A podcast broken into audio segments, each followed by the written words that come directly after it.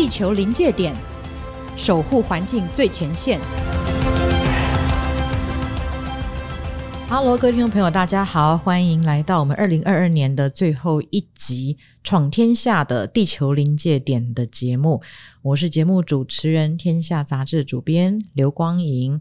那呃。今天呢，要来跟大家聊聊一个好像有点冷门的题目，但是我相信在未来这一年呢，你一定会听到很多关于呃这个题目的的一个事情哈。这个叫做余电共生哈，呃，这跟光电有关系。那为什么哈鱼跟电会共生？是谁把他们两个凑在一起？那这跟环境又有什么关系呢？哈，我们今天请到的是这方面的专家。呃，是许博任哈，他是环境权保障基金会的研究员。博任你好，啊，光莹好，各位听众朋友大家好。OK，博任是第一次来上我们的节目哈，但是他呃，我们这几年其实一直都有保持联系，因为在环境的这个领域，他真的是非常的专业哈。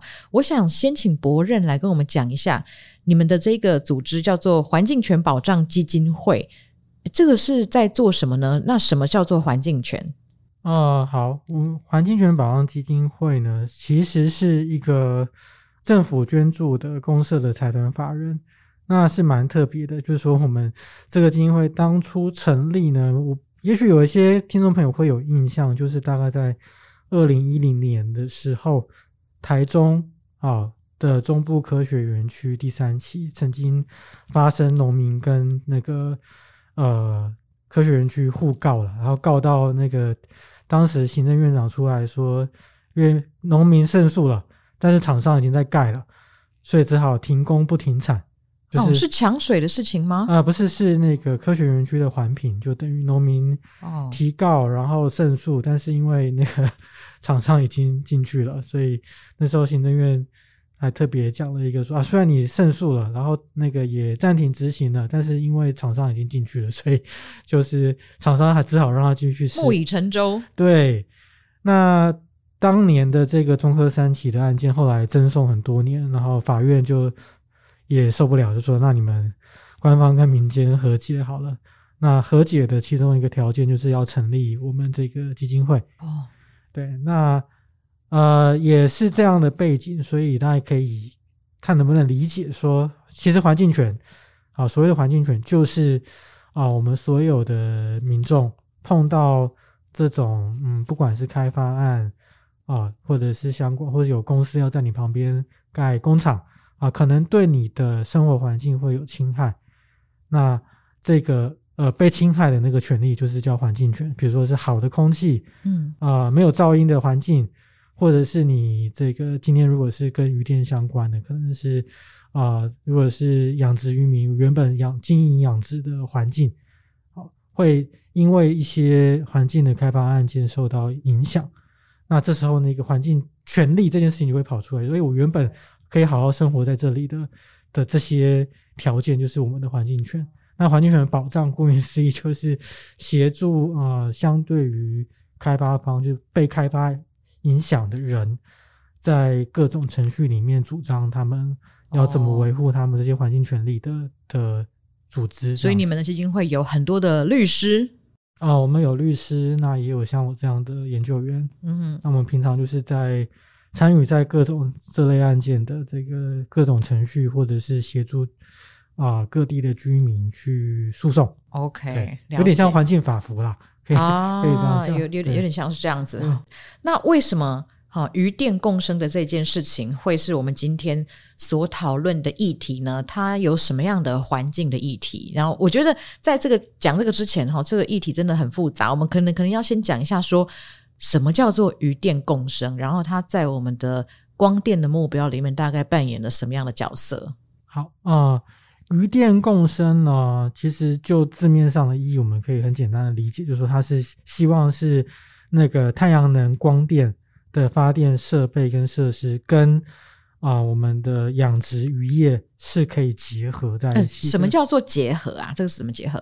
呃，最直直接直白的想，就是在光电板下可以养鱼。哦，听起来不错啊。呃。其实理论上，因为呃，再生能源或者是光，特别是这个光电，呃，相较于其他的火力发电啊，或者是水那种水力发电，或者是核能，一定是在一个发电厂里面嘛，那不会有别的微博人在里面。嗯，那光太阳能光电是会设在我们一般人的环境里面的，它理论上大家会觉得它应该要跟啊、呃、我们一般所有的大众的生活行为是可以结合的。嗯、那其中一个政府认为可以比较容易推动，或者是快速推动的，就是跟养殖渔业啊、嗯哦，就我们看到台湾，特别是西部沿海有非常多的渔温哦，跟这样子的养殖渔业可以做结合，就是渔温上面盖光电板。OK，那有没有去呃研究说哪些的养殖物种是比较适合来做渔电共生的？嗯、呃，其实因为在光电板它架上去之后，底下还是会有一点遮光的影响，是，所以其实只要啊，不是虚光性太强的，比如说像我们养养殖物，比如像文蛤，它需要吃那个藻类，哦、藻类需要阳光、行光合作用，哦，所以像这个文蛤这种就可能没有那么合适。哦，所以说文蛤它吃的东西是。藻类，那等于说，如果它是在光电板下没有太阳，那个藻类就不会产生，它就没有东西吃，所以文蛤可能是不行的。对，但其他的像台湾常见的啊，石目鱼啊，其实淡水的其他的鱼种，好，据那个约署的研究是，应该是结合上是还、嗯、应该目前是都还没有特别的太困难。因为鱼类它基本上是吃饲料。它没有这个藻类的问题，所以就还好这样子。OK，了解。那我们的渔电共生现在大概有怎么样的形态？那我们在哪里可以看到？啊、呃，渔电共生我们一般讲一种就是跟原本的那个鱼温结合，就是是直接在鱼温上，或者是鱼温的那个温体上，就是它的体方提案提提案上。OK。那个架柱子大板子，这个叫我们一般叫地面性啊。Uh-huh. 那另外一种就是现在开始越来越多，就是说我不是露天的鱼塭，是另外盖一个类似像我们农业讲温室啊。那它其实在约上就会是变成是通常是铁皮或者是水泥结构了，变盖一栋一栋房子里面做所谓的室内养殖哦。Oh. 那室内养殖设施的屋顶。啊，因为盖了房子就就屋顶嘛，那屋顶上面就可以放光电板这样子。哦、那这这两种它有什么样的不同呢？那它它养殖的物种啊，或者是它经营的模式有怎么样的不同？呃，这两种其实有一个最大的差异，就是在于有没有去新建一个新的建物了。啊哈。那我们讲地面型，它其实多半是跟既有的鱼温结合。嗯。那它在呃，我们讲可以放。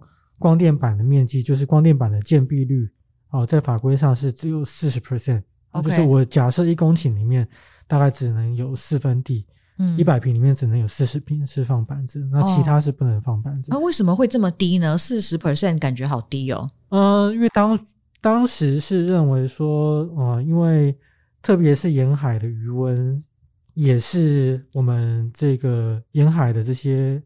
候鸟鸟类，嗯，很重要的那个觅食的区域啊，所以像七股那边很多黑面琵鹭，为什么会那么多？就因为那边很多鱼温啊，所以当时是想顾虑到说，我的光电板如果把鱼温都遮蔽的话，那会影响鸟类的栖息，所以在地面型这边当初有呃，就是有一个比较严格的建蔽的规定，就是我一个鱼温只能有四十 percent。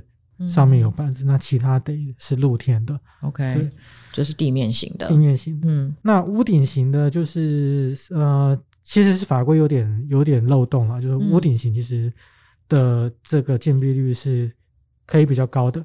OK，高到多少？可以到那个八十 percent。哦，等于是。两倍。我如果把房子盖 起来的话，我上面八成都可以盖光电板。对，因为这有点吊诡啊，就是说，因为当初是。在想象地面型原本的余温上放板子是一个新形态的，嗯，那所谓的室内养殖设施，其实对渔政单位来讲，它就是一个是他们本来就有的，在推的这个就是室内型的养殖设施，他不认为是一个新的养殖设施，只是这设施上有多了板子。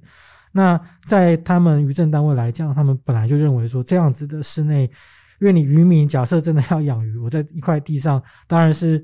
越大面积能养越好嘛，就像当初这个室、室内型的这个养殖设施建蔽率就是放的比较高。嗯嗯嗯啊，它不是能放的板子面积比较高，而是它能盖房子的面积比较高。OK，所以它的既然房子盖起来，那它屋顶他们就说啊，那那你就都可以。没道理，屋顶不给他嘛，反正他都已经盖了。对，对那可是我们现在看到的状况是说，来做鱼电共生的，通常都是什么样的业者比较多？意思就是说，我们现在来做渔电共生的人是，我们看到的是养殖业者自己来做吗？还是他是一个怎么样的的的公司或是个人哈，他来投资渔电共生？好，呃，我们如果照字面想说，哎，这个光电跟养殖渔业结合，大家会觉得，哎，那是不是我这个养殖户自己觉得我要放光电板，所以我就去找业者来找呃。装这个光电板的人来 来装了，这样不是很好吗？你看我养鱼，然后我还有增加了这个卖电的收入。但是其实现在在台湾的渔电共生基本上都是光电业者主导的这个呃装设的模式。那他们就是透过说去这个渔温西部沿海这边去整合土地啊，把大家的原本的渔温都整合起来。那由光电业者去等于是租地，然后去整合出比较大。大面积的这个土地来做，来放光电板，对，来追求那个发电利益的最大化，所以变成是光电业者是主导，而不是养殖渔民是主导。是，那其实我们在西南沿海，就是也看到说，呃，像是北门将军啊，或雪甲这边以前都是养很多鱼的嘛，然后现在不管是地面型的鱼电共生，还是屋顶型的鱼电共生。因为台湾现在也是很多企业都是 RE100 啊，他们也都需要绿电，所以余电共生这件事情，我们应该是要乐观其成的吧？呃，它呃，我们整个余电共生啊，占我们二零二五年所谓的能源转型需要大比例的使用再生能源，它大概占了我们二零二五是二十吉瓦嘛？对，二十吉瓦的太阳光电。那这个余电共生它。目标是四点四，对，所以大概占了这样是五分之一，超过五分之一，对对。那它当然会是我们讲说这个光电目标量的很重要的一个一个来源啊。那呃，是不是要乐观其成？这个其实是就是应该这样讲，就是说任何东西啦，不管它这个大家会认为说光电好像不是像传统的这种发电会。烧燃煤、燃油，没有污染，没有污染等等的问题哈。那好像觉得应该是嗯，在哪里装应该都不是太大的问题啊。但是我们其实有一个很重要的观念，就是说，你任何的东西，你量体大了，好，量体如果规模大了，这个其实都呃，对于环境社会的冲击都一定是会有，都会有疑虑。好，所以我们其实是认为说，如果是真的是，比如说是社区哈，或是我们自己家户想要放光电板，啊，或者是养殖渔民自己，诶，我想要装一些光电板来支持我自己的发电，或者是啊有一点点发电利润，这种小的分散的，也许疑虑小一点。但是像现在台湾这样子，是西部沿海是动辄厂商下去整并几百公顷的土地，哦，来放光电板，这个其实就坦白讲，跟开工业区跟开产业园区没什么两样啊，哦，它是一个大规模的开发，那这样子的环境跟社会的冲击，其实是需要比较严谨的程序，不会因为它是光电板就可以理所当然的不用经过一些严谨的评估。是 OK，那从环境权基金会这边所看到的，目前我们在台湾渔电共生的这样子的呃蛮快速的一个开发哦，有看到什么样的问题吗？呃，大概这两年，如果大家看新闻，大家会会常常看到有光电的争议嘛。那渔电共生的争议也是其中的一环。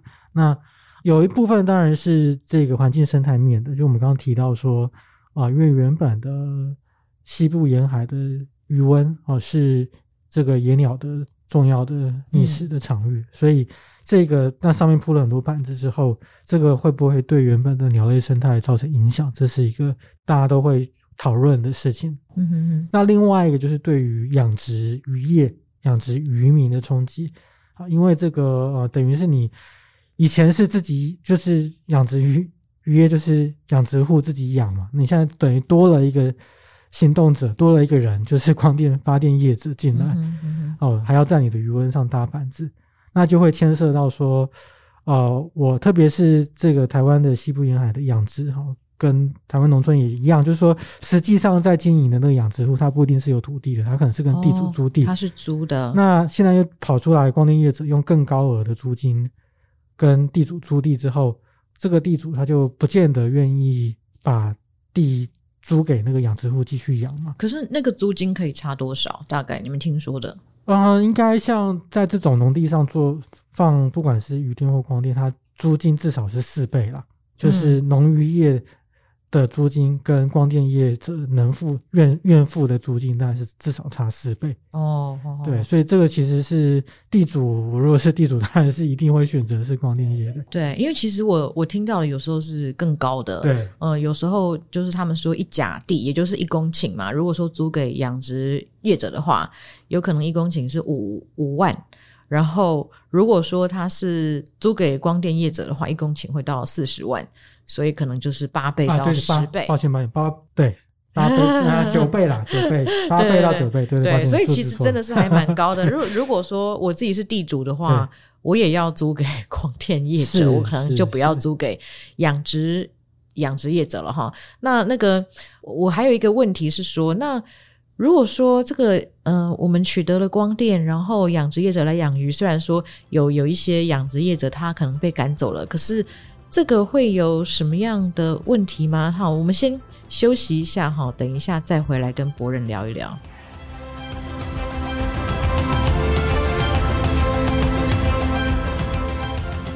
欢迎各位再次回到我们地球临界点的这个节目。今天来到我们呃现场的贵宾哦，是环境权保障基金会的研究员许博任。那我们今天在谈的议题叫做鱼电共生。呃，其实。我觉得在讲鱼电共生这个议题哈，其实很多人可能真的没有办法想象这个现场是什么样子。那我可以跟大家分享一下，前阵子我去台南这边采访的时候，所遇到的一个，也就是在从事养殖业的一个大哥，他已经六十几岁了。然后他就说呢，他本来是在台南这边租了大概四公顷的地，然后他在养的是石斑鱼的鱼苗，那就是把这个。把这个鱼卵哈养大到大概剩几呃成几公分的鱼苗这样子，然后再再卖到下一个阶段去把它养大。那他大概是在两年多前呢，他的这个地主就呃决定把这个地哈租给一个做室内鱼电共生的这个业者，所以他就没有地方可以养了。那那时候呢，他就跑去了台南的另外一个地方，又去租了地，想要来养鱼苗，结果。后来又被租给了这个光电业者哈，所以这一个大哥他其实我上次去找他的时候，他就说他真的是完全摸头路啊。那我们想要知道的是说，诶，为什么光电业者他在跟这些在租地的时候，他没有办法，有时候没有办法跟这个原有的养殖业者一起合作呢？这个请问博润，这是为什么？呃，像光影刚举的这个例子，它是因为光电业者要来做的是室内型。室内型的养殖行为，那室内型，因为它是啊、呃，它是自己用循环水设备，大家就可以想象是我们家里用那个这个滤水器哈，去、嗯、去改善水质嘛。那室内养殖的养殖业其实就是透过那个循环水的设备去做水质的控制，然后来养他们要养的物种。那这样子的室内养殖的门槛其实是比较高的，所以不是。特别是呃，传统渔民他不见得会愿意去做这件事情，会不会是一件事，愿不愿意又是一件事。嗯、所以室内型的通常又更难跟原本的养殖户结合。所以像光影遇到那个大哥，就显然就是因为他原本养石斑鱼苗是显然应该是户外的嘛，对，他就没有想要进室内。而且甚至产销通路也都会不太一样。那他这些像鱼电共生，他如果是做做室内的话，他通常会去养什么样的物种比较多？在台湾现在好像都鼓励业者养白虾。那、啊、为什么是白虾呢？它不是说白虾比较适合是室内，而是包括业者、包括渔政单位说，白虾的我们台湾仰赖进口的比例比较高，嗯，就是本土的白虾比较少。所以鼓励进口替代，哦、所以鼓励这个新，如果光电业者要进来做室内养殖的话，鼓励他们去这个养白虾。OK，但是白虾不见得对室内来讲比较好养。我们问到一些渔民跟业者也是讲说，就也不一定白虾是比较容易的。对，那所以听起来鱼电共生这是一件要来做，真的是有点困难的一件事情。呃，在我们访谈一些包括做室内养殖，那或者是做室外养殖的渔民啊，或者是室内养殖的设备业者，他们普遍的反应也都是说，你如果是室内养殖的话，这个养殖门槛可能都比现在光电业者认为所想象的还要再复杂一点，那就门槛其实蛮高的。嗯嗯啊，他们甚至会觉得，呃，现在的光电业者这样子。很大规模的投入室内养殖是风险蛮高的，嗯，事情。所谓这个大规模啊，可不可以给我们一个概念说，说现在的呃，再去做室内养殖这些鱼电共生的业者，它的规模大概有多大？呃，在大概两哎一个多月前，那个农委会有在立法院有一个报告。那现在呢，在全台湾，呃。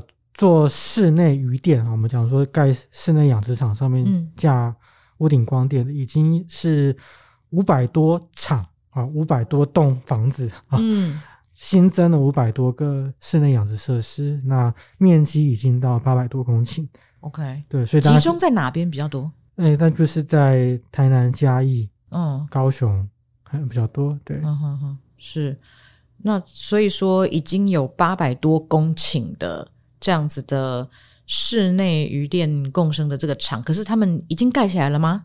呃，上次农委会的资料是通过那个室内养殖的申请，已经同意它可以盖了。所以之后我们可能就会看到有五百多个养虾场，嗯，会出现在 嘉南沿海这边。对，西部沿海就会长出五百多间这个养虾养鱼的房子，嗯嗯，嗯，对，然后上面会有光电板。是对，可是我觉得，像我也有一跟跟一些水产养殖的老师在聊哈，因为我也是听说养虾其实真的是不容易，它其实很容易得病，它的育成率大概是有十 percent，也就是说我放一百只，可能就只有十只会存活，这已经算是好的。那如果说是它真的呃有业者，他真的投资非常多，然后把这个虾照顾得很好，他的病源也都确定说他是没有带病的，他可能可以。呃，提高到三四成，那所以，所以其实养虾，我觉得真的是不太容易哦。然后，更何况你刚刚讲说有五百多场，那我们台湾的这些室内养殖的人才够吗？有有有这个这么多场的这个这个虾，那到底是谁要来来做这个养虾的这件事呢？嗯、我们之前的访谈也大概是，呃，很多不管是。做室内养殖的专家哈，或者是渔民，他也是就是，其实就是会质疑说，台湾现在做室内养殖的这个量能啊，不管是人，好愿意投入的人，其实没有那么多啦，所以大家也就会觉得说，这个突然你说是五到十年内慢慢的成长，那是一回事；你是突然一两年内这个暴增八百多公顷、五百多场，大家对于这个可行性，呃，业界也是。都有蛮多疑虑的，是，可是我，嗯，我觉得我们有时候要对我们的业者哈，如果就这样讲话，他会说你都对我们没有信心，对不对哈？那我也听说有很多的呃，这个比较大的集团，他在投资鱼电共生的这个同时哈，他他申请了很多厂，那他自己也成立了养殖科技公司哦，我们就找很多的呃年轻人，然后有。呃，这个高科技 AI 养殖，那这个难道不是未来的趋势吗？嗯、其实农渔业是一个蛮特殊的产业啦，就是在呃农业渔业，它有个特性，就是其实农业是个高风险高收益的产业。嗯，好，你设备投入了很多，投入了很多资本，但是你不一定因为你的高投入就一定可以站稳在这个产业里面，因为我们农渔业有太多的。这个包括气候的风险、天灾，包括疫病的风险，啊，那包括市场的风险，你可能会市场价格会崩盘。好，那很多这种呃重金投入的，那可能是碰到一两次就倒了，这 这种事情是非常的多。然后室内养殖的成本其实又很高，他们盖这个，他们说这个一公顷大概需要这个六千万、七千万，甚至到八千万这样的投入。所以，我们倒不是说看衰业者，而是是听起来，包括业界很多的呼吁是说，希望光电业者，这毕竟隔行如隔山啦，就是你投入渔电共生，你除了电底下一定要有鱼嘛。但是养殖这件事情，其实学问可能没有光电业者想的那么简单，所以大家是会希望业者投入之前要有谨慎的评估。那这不只是业者自己经营的问题，而是你我们可以想象，这八百公顷。本来是余温嘛，本来没有房子，那你现在通通盖了房子，盖了铁皮屋，那你万一三五年后养不起来，烂尾了，那那个对于景观、对于环境生态，那对于原本的渔民，这也都是一个大家就会觉得，哎、怎么会变成这样子？对，那最后如果说是这样的话，那可能啊、我至少还可以发电，至少还可以卖绿电，那它就是只剩下这个。发电的这个功用，那这个鱼虾养不养得出来，可能不一定是那么重要。那我可以，我可以这样子吗？比方说，我去盖了这么多的这个室内养殖场，然后我就说啊，我都养不起来，但是我还是因为我们呃企业都需要绿电啊，所以我们必须还是要继续发电。哦，理理论上鱼电共生，它就是一定是要电跟鱼要结合啊。嗯、所以你像我们刚刚讲的，不管是室内性跟室外性，它其实都是。在法规上是农业设施的容许，那农业设施容许这件事情，就是你得有农业经营、农渔业经营的事实，那是一个前提，它不是一个择一的。对对对，就是它不是在法规上是不能说我最后只有电，然后底下没有渔业经营的事实，照法规它是得被撤照的。那个容许是要被撤掉。OK，我们之前是有看过这样的例子，就是在农电的时候，其实有很多假什么养菇真卖电的这样子，其实它就被撤照了。对，因为嗯，造农业设设施来的，你就其实 底下一定得要有农业经营行为了，没有的话，理论上政府应该是要执法，就是要撤了。对，那当然这个以后会不会？衍生相当多的争议，我觉得我相信是会有了。对，所以我觉得这个真的是一个很很复杂的议题哦。那其实也是台湾第一次有，呃，我觉得在全世界其实也都是第一个啦。哈。所谓鱼电共生的这件事情，呃，目前在全球其实好像都还没有看到比较大规模的成功的案例，对不对？嗯、呃，因为台湾也蛮特别，就是在做淡水养殖，然后又做光电，可能我目前理解应该是。我们跟中国吧，但中国发展的情形不是非常确定。对，嗯，那所以，我如果说我们现在谈了这么多的问题，如果说我们再往前展望哈，如果这个鱼电共生这件事要往前继续推展的话，有没有什么具体的建议？我们应该要怎么来做？哦、我们会建议说，就是它一定是得以鱼为本啦啊，所以当然，第一个，如果它的发动者是渔民。的话就会好非常多。那这也不是不可能，像台湾现在开始这几年有很多养殖户变得是有企业规模啊，甚至是外销出口啊。那这种其实企业化经营的渔民，他们在思考他们自己企业经营，包括现金流等等的，就有诱因去跟光电做结合啊。这是一个。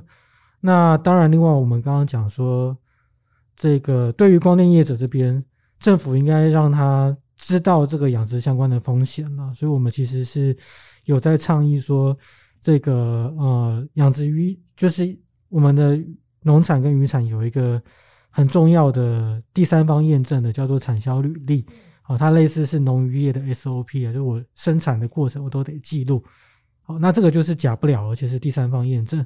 我们其实最近是在倡议说，像鱼电共生，特别是室内型的鱼电共生，它需要。先取得产销履历的认证，就确定你真的可以养养.得出来，能通过产销履历验证，基本上代表你的生产不是问题。之后我才能同意你屋顶上放光电。那这样你其实可以让业主提前做比较真实的风险评估啦，不会认为说好像怎么养都可以这样子。哦，所以所以你会觉得说应该要一个先来后到，我们应该要先把它养殖的温室盖好。然后呢开始养殖，有初步成果之后，我们才准许它放光电，是这个意思吗？对，就是特别是对这种是光电业切入的，其实要让让这也是让他们有比较好的事前的风险评估哦。那当然最关键的是能够以鱼为本，好跟着这个企渔业这个规模化、企业化的的发展程度是更理想啊。当然有可能会慢一点，但我但是这会比较是真的鱼。这个鱼电的结合。可是，如果说我们真的就是秉持这样子先来后到的一个顺序的话，哦，那这样子很多企业可能会跳脚，他会说你这样太慢了，因为我明年就要多少多少的绿电，如果我还要等你先养，把那个鱼养大哈，然后再去再再去申请这个容许，然后再去盖光电板，这样会不会太慢？这样拖很久啊？我觉得，因为我们当然在光电跟再生能源的发电有它的目标量啊。哦，那但是，呃，这些光电板要放在哪里？那要跟什么样的什么样区位是合适的？那要不要跟其他使用行为结合？其实现在是需要一个更呃严谨的程序去做全国，特别是用地的盘点。好，就是当时在讲渔电共生是有点是觉得，诶，理所当然，这个好像可以结合。但我们现在走到现在，发现，可能没有那么容易。那我们可能就回过来看说，那到底？呃，光电的不同的样态，有些地方也许是不用结合的。那哪些地方合适，可以先去哪边？那有些地方它是真的要跟农业结合的，那可能就在我们的看法，那就真的急不得。因为你真的要结合的话，快不会，就是你想要在前面加快，其实不会真的比较快了，会有非常多争议。那你还是得去你真的快得起来的地方。那余温也许不一定真的是。这样合适的地点，对。那我觉得每次在谈论到光电的问题哈，然后就会觉得说，好像呃，就是因为台湾就是地狭人稠嘛，这个土地非常的少。那在如果说我们的土地的利用要跟其他这个呃一些利害关系人共存的话，其实就有很多的困难哈。那就是在渔电共生这一个议题上，那接下来环境权基金会还会。去倡议什么样的一个努力的方式？呃，我觉得有一个很重要的观念，就是说我们在想象，我们在觉得光电是可以比较绿、比较友善环境、友善这个相关人，它不是说这个光电本质上比较简单，其实是我们在想象追求绿电不同的能源的时候，是希望是尽力去达成共存，所以其实重点是那个尽力。我们不管放光电或放这个插风机，其实我们如果透过好的设计、好的事前的评估，是有可能共生的。它那个共生是你要去努力达成的，而不是说哦，好像这些再生能源就可以比较简单、快速的生成。我觉得这个是也希望跟业者、跟社会可以沟通，也跟主管机关沟通，说你这个绿电的共生这件事情，不是它技术本质上容易共生，而是是我们希望大家在制度上。在设计上可以努力去达成的那个，其实才是真的绿电的意义了。是，我觉得博润的这个最后结论讲得很好哦，哈，就是我们的鱼电共生，可是其实我们还忘了一个很重要，叫做人，因为养鱼的总还是需要人啊，然后人生活在那个地方，然后更不要忘记说鱼跟虾也是活的。不是说你今天建立了一个产线，然后投料，它就一定可以有它的产出，没有那么容易哈。那个鱼跟虾有时候会受到很多不同的环境因素的影响。那我觉得这个在台湾来讲是一个非常新的一个尝试。那要怎么样才可以达到共生哈？都需要我们大家一起来讨论，然后知道说这个不是一触可及的，所以。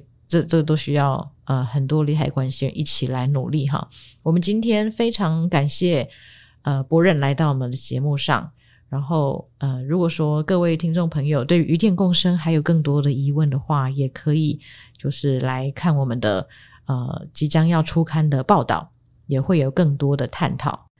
那最后呢，在这边也要跟听众朋友们分享，这期节目是地球临界点这一季的最后一集哈。未来地球临界点的节目会改成不定期更新。那谢谢大家这三年来的支持。如果想要知道更多关于环境永续、环保等相关议题的资讯，也欢迎大家到听天下的频道收听永续会的这个节目，是由那个熊一西熊大来主持的。那希望大家可以继续支持我们哦。